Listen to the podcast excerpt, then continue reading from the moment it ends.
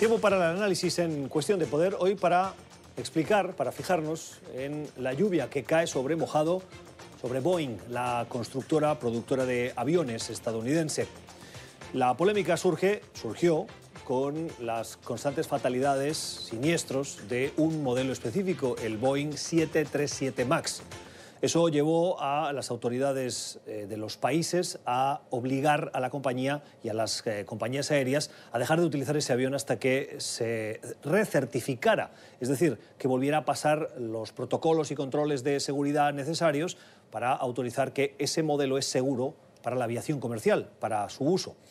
Lo que ha pasado en las últimas horas son dos cosas que siguen afectando y por eso decíamos y hacíamos esa analogía de que llueve sobre mojado. Uno, se ha siniestrado un avión eh, está sobre la mesa la polémica de si fue derribado por un misil en Teherán, un avión que es un Boeing 737, en este caso 800, que tenía que ir de Teherán a Kiev, la capital de Ucrania. La primera reacción, eh, a tenor de las explicaciones del gobierno de Irán, fue que había habido un problema mecánico. Ahora se abre el debate sobre si fue derribado o no. La investigación está abierta. La otra, una serie de eh, conversaciones internas de los directivos de Boeing en el momento en el que la autoridad eh, de Estados Unidos trabajaba para dar el visto bueno para la certificación del modelo 737 MAX. Y decían cosas en esas comunicaciones como estas los directivos de Boeing frente al trabajo que hacían las autoridades estadounidenses. Este avión está diseñado por payasos, que a su vez son supervisados por monos, en referencia a ese avión. Cuando vemos esto nos ponemos las manos en la cabeza. Hemos invitado a Michael Alcázar, es periodista, es experto en aviación, para que nos acompañe esta noche aquí en Cuestión de Poder. Michael, gracias por estar con nosotros. ¿Qué te ha gustado? Gracias. Gracias a ti. Eh, no sé por dónde empezar. Hablemos primero de Irán, que es eh, tal vez lo que está ocupando más la actualidad informativa. Eh, ¿Es plausible pensar que ese modelo puede tener fallas mecánicas, el modelo 737-800? Bueno, es un, es un, modelo muy exitoso ¿eh? y, del que ha habido muy pocos siniestros, a pesar de que se han fabricado más de 7.000 unidades. Eh, el 737-800 efectivamente no es exactamente el mismo que el MAX, son, digamos, dos generaciones diferentes del mismo avión, es decir, son, comparten el apellido pero no el nombre. Eh, el 737-800 pertenece a lo que se llama la Next Generation, ¿no? que es la, justamente la anterior al MAX. es un avión, como digo, que tiene un, un récord muy bueno en, tema de seguridad. Eh, de hecho, es de los aviones más exitosos que se han fabricado, que se han fabricado nunca.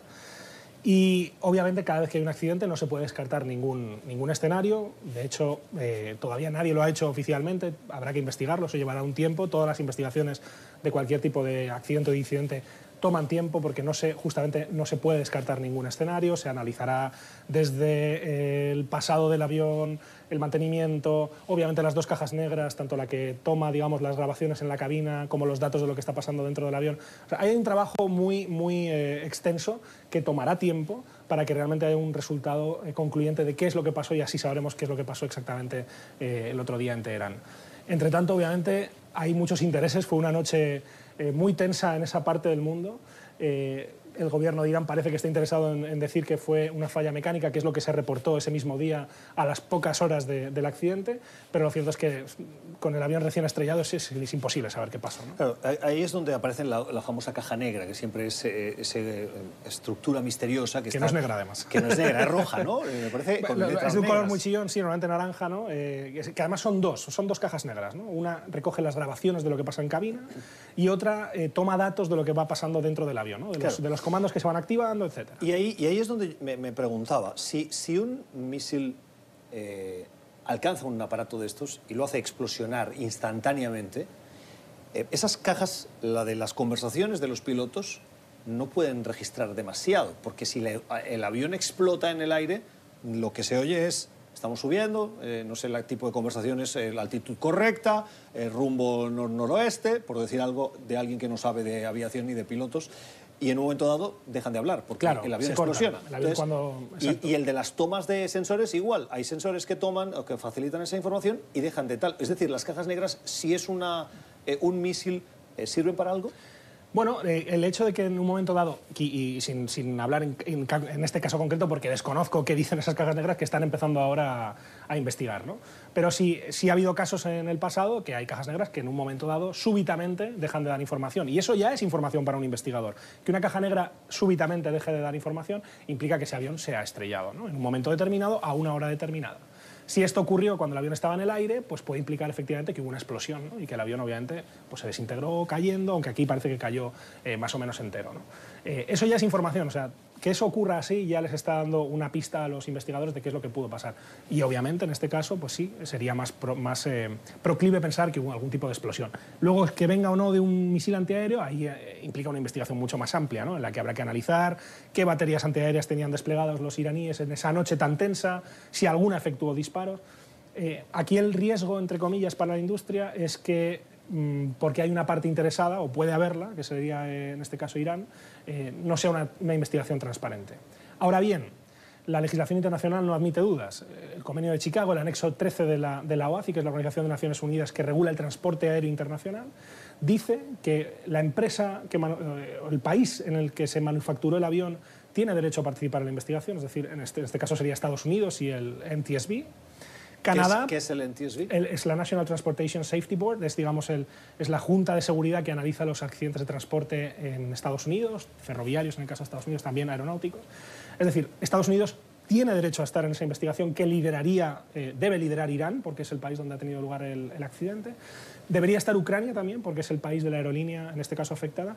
Y por el número de víctimas, que esto es un tema muy interesante también, Canadá. Que Canadá aquí es un agente, digamos, eh, neutral. Doliente. exacto. Digo, no, neutral. por, no neutral me refiero en el, conflicto entre Estados Unidos e Irán. No está, no está metido en ese conflicto político, por decirlo de alguna forma, o casi bélico.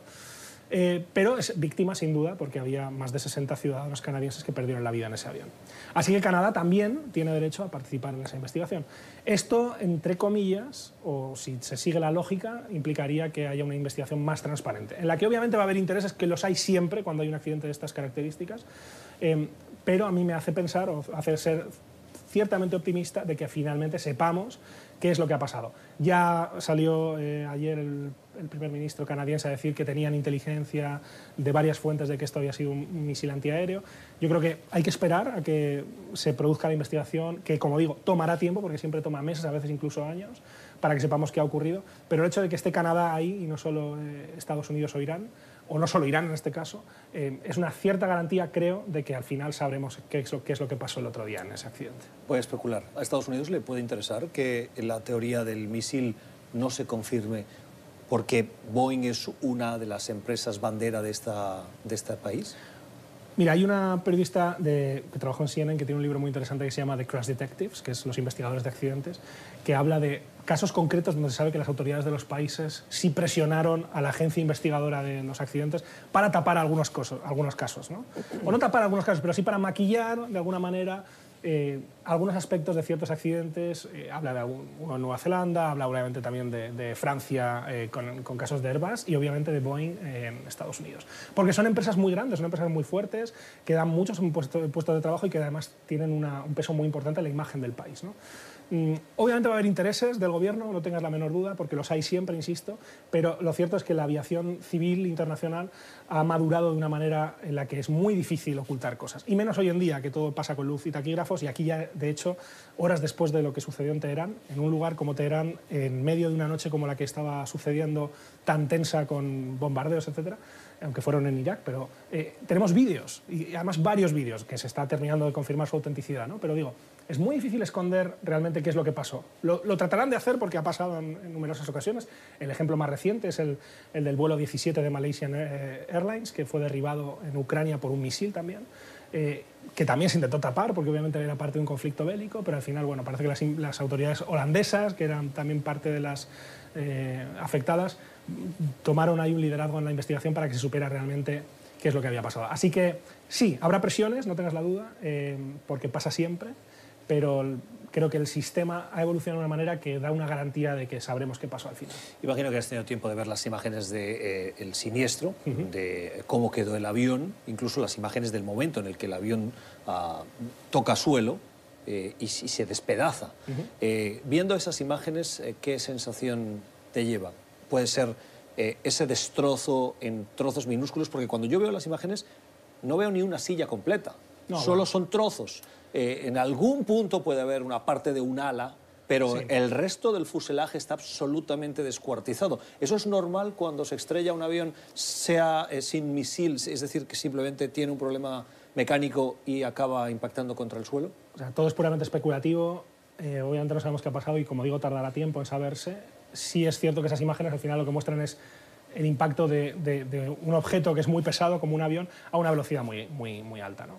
Y pasó en el, en el accidente de Germanwings en los Alpes, que tardaron mucho tiempo las autoridades alemanas en poder limpiar la zona, porque obviamente un avión se había estrellado a, a tantísima velocidad, creo que, si no recuerdo mal, 700, 800 kilómetros por hora, eh, pues obviamente es muy difícil que queden restos identificables del avión por el impacto, por la velocidad. Pero entonces, Michael, ¿cómo explicas eh, que entre las primeras imágenes de la eh, media luna roja, enseguida vimos en las carreteras, en los aledaños de una de las vías que llevaba a la zona del siniestro, la cantidad de esos sacos que se utilizan para poner los cuerpos cuando ya no tienen vida.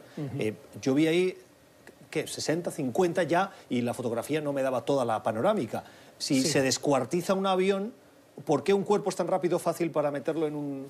No, no, no te mostraron la imagen, obviamente, eh, pero te aseguro que los cuerpos le corren la misma suerte que el avión. ¿eh? O sea, ahí es difícil encontrar un, un fragmento. A veces es difícil incluso identificarlos por eso, ¿eh? es, es, como quedan. Hablemos de, lo que se ha eh, conocido en las últimas horas que hablábamos al principio. El Congreso ha hecho públicas las conversaciones, o se han filtrado, las conversaciones de directivos, entre ellos, cuando el avión 737 eh, MAX que ha tenido esa serie de accidentes que tú comentabas ahora, y en el momento en el que la autoridad estadounidense estaba haciendo el proceso de certificación de seguridad frases como la que leí ahora y otras que preferiría eh, tampoco eh, leer, pero que reflejan eh, el ambiente interno de la compañía de desprecio. ¿Qué presión te lleva? Bueno, creo que eso tendrá consecuencias, sin duda. Creo que cuando pasó, cuando ocurrieron estos accidentes el año pasado y finalmente las autoridades tomaron la decisión de dejar ese avión en tierra, había una sensación de, de, confianza mutua entre Boeing y la FAA, que en este caso es la entidad que certifica estos aviones, que dice que este avión es seguro para volar.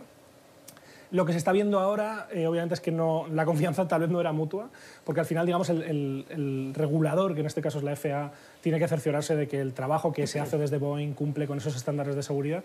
Y parece, insisto que esto todavía es muy preliminar, pero parece que en la compañía había una cierta eh, intención de evadir la responsabilidad del, de la FAA en, el proceso de certificación. No, no, tanto de evadir su responsabilidad, que es obvia, sino de que no vieran ciertas cosas, ¿no? como de ocultar eh, algunos aspectos de la, de la, evolución de ese avión. Un avión que, como digo, ya está muy contrastado, el 737, pero mm, no, no, no fueron muy transparentes, por lo que parece. ese mensaje en concreto, Gustavo, que, que, leí, que leías antes, lo que demuestra es que, bueno, que en el correo de la empresa no hay que hacer bromas, eso primero, y segundo, bueno, que sí, que parecía que eh, esa labor de la FAA tan importante se estaba un poco menospreciando por parte del fabricante. Déjame, déjame decirte una cosa antes de terminar. Cuando alguien de una compañía aérea que fabrica algo que es tan delicado como un avión, que de acuerdo están sometidos probablemente por bonus y por salarios altos y por mantener el trabajo y el prestigio, etcétera, a, resultados de la empresa, pero que al mismo tiempo sienten, porque cualquier ser humano eh, tiene tendría que tener esa, percepción, la necesidad de asegurar que el producto que van a sacar es un producto seguro, porque las consecuencias sí les van a afectar en todo eso que pretenden defender, ¿no? Te decía ahora. ¿Qué intentan evitar que la autoridad estadounidense no les diga que hagan y que ellos no quieren que lo hagan no por, probablemente por ser malas personas, es decir, no, sino porque no le dan la importancia. Quiero pensar que es eso, ¿no? Es decir, qué, pesados, nos dicen que pongamos esto así y lo podemos poner así y no pasa nada. Lo que parece es que había un intento, insisto, todo esto es muy preliminar y habrá que ver que termina también la investigación, que es investigación penal, por cierto, o sea que, digo, puede haber consecuencias muy serias, no tanto también para la empresa, sino para, los, para algunos de estos empleados.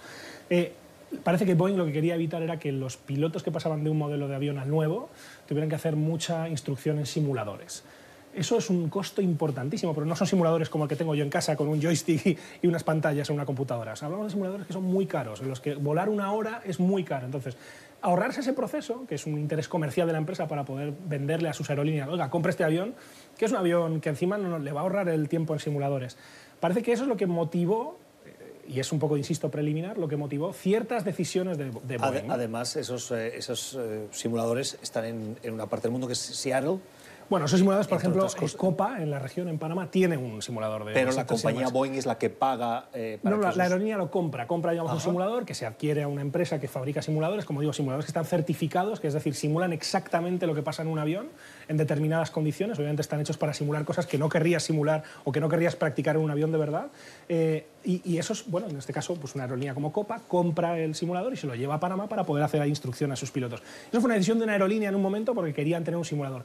Lo que te vendía Boeing, entre comillas, en este momento, o en aquel momento a las aerolíneas, era, oiga, pásese usted este avión, que como sus pilotos ya saben volar el 737 Next Generation, no van a necesitar un si- una instrucción tan eh, completa como la que te exige un Por simulador. lo tanto, no lo, sacas del, no, lo, no lo sacas del mercado y sigue generando re- revenue o ingresos. Eso es lo que parece que había un interés comercial en el que quizá el tema de la seguridad, que es lo importante, no, fue, no estuvo tan presente en esa decisión comercial. Veremos si al final se Ya, ya me he pasado de tiempo, pero yo no quiero terminar esta entrevista sin un mensaje. Los televidentes nos están viendo, Sí. eh, pueden que le guste volar, pueden que no, pero a veces es una necesidad. Hoy tenemos que tener más miedo que antes a volar. No, y había un piloto que decía cuando llegaba al aeropuerto, bienvenidos a su destino, esta, acaban de completar la parte más segura de su viaje. Pensemos en las estadísticas, volar es seguro, sin duda. Volar los aviones cuando están en el aire es porque cumplen los requisitos de seguridad, así que sin duda, volar es seguro y lo va a seguir siendo. Es Miquel Alcázar, es eh, periodista, es experto en aviación, nos acompaña aquí en Cuestión de Poder. Gracias, Miquel. A ti, Gustavo. Vamos a la pausa, ya regresamos. Por cierto, pueden escuchar esta entrevista otra vez en nuestro podcast. Búsquelo en Apple y en Spotify.